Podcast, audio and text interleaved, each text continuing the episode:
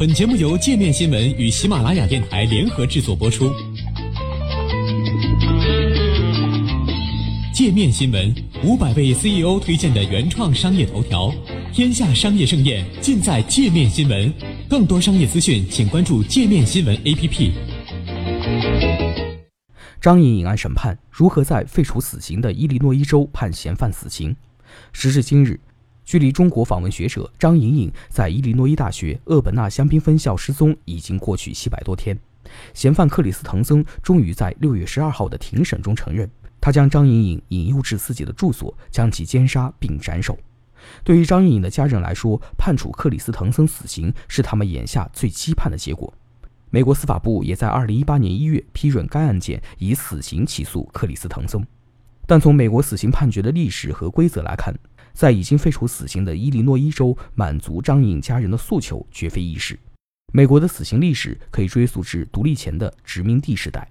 美国也是少数几个仍保留死刑的发达国家之一。截至二零一九年五月底，死刑是美国联邦政府、军方和二十九个州可以采取的法定刑罚。据美国死刑信息中心统计，从一九七六年至今年五月底，美国已有一千四百九十九人被执行死刑。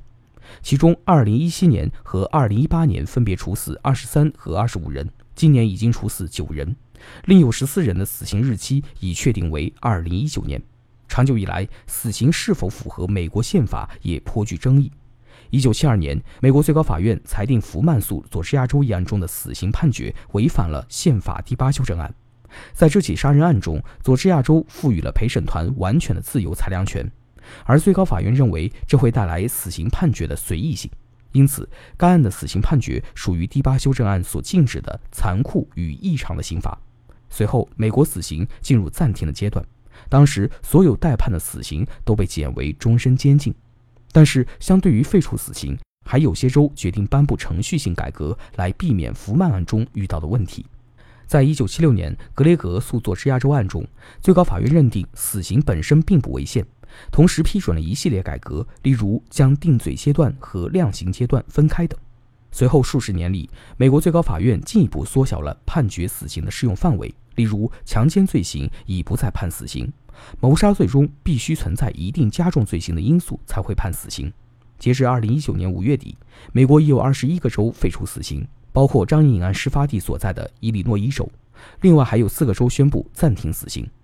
据美联社介绍。一名困惑的准陪审员在张颖案陪审团遴选过程中就提问说：“为什么在伊利诺伊州仍然可以判处死刑？”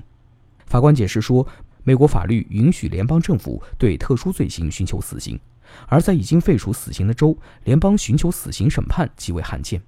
克里斯滕森的死刑审判就是伊利诺伊州自2011年废除死刑以来的第一次出现联邦寻求死刑判决的案件。不过，类似的情况在其他州已有先例。”导致三人死亡的波士顿马拉松爆炸案罪犯佐哈尔·查尔纳耶夫在马萨诸塞州2015年的联邦审判中被判处死刑，而该州早在1984年就废除了死刑。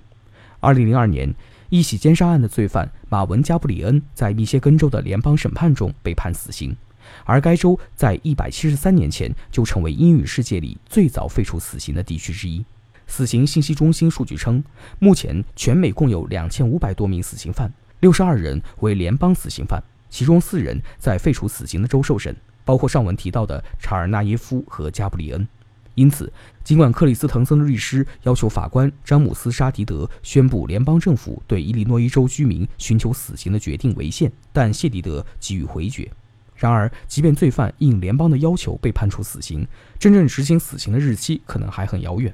在格雷格诉佐治亚州案后的四十余年间，只有三名联邦死囚被执行死刑，分别为2001年两人，2003年一人。其中，2003年被执行死刑的路易斯·琼斯犯有绑架和奸杀受害人的罪行，与张颖颖案嫌犯克里斯·滕森被指控的罪名类似。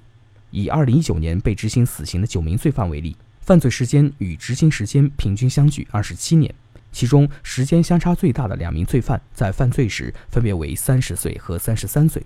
而今年被执行死刑时已经分别六十五岁和六十八岁。眼下，张颖案的审理流程已经完成遴选陪审团阶段。六月十二号，控辩双方作开案陈词，这也是定罪阶段的开始，将持续两周时间左右。张颖颖家属代理律师王志东此前指出，在定罪阶段，嫌犯享有无罪推定的假设，控方将承担起所有举证责任。换言之，检察官必须出示所有证据证明嫌犯犯了罪，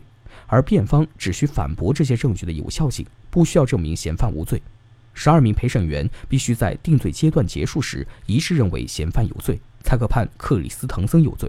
如果他被判有罪，法庭将进入量刑阶段。陪审团必须再次达成一致意见，决定是否适用死刑。如有一人持不同意见，嫌犯将不被处以死刑。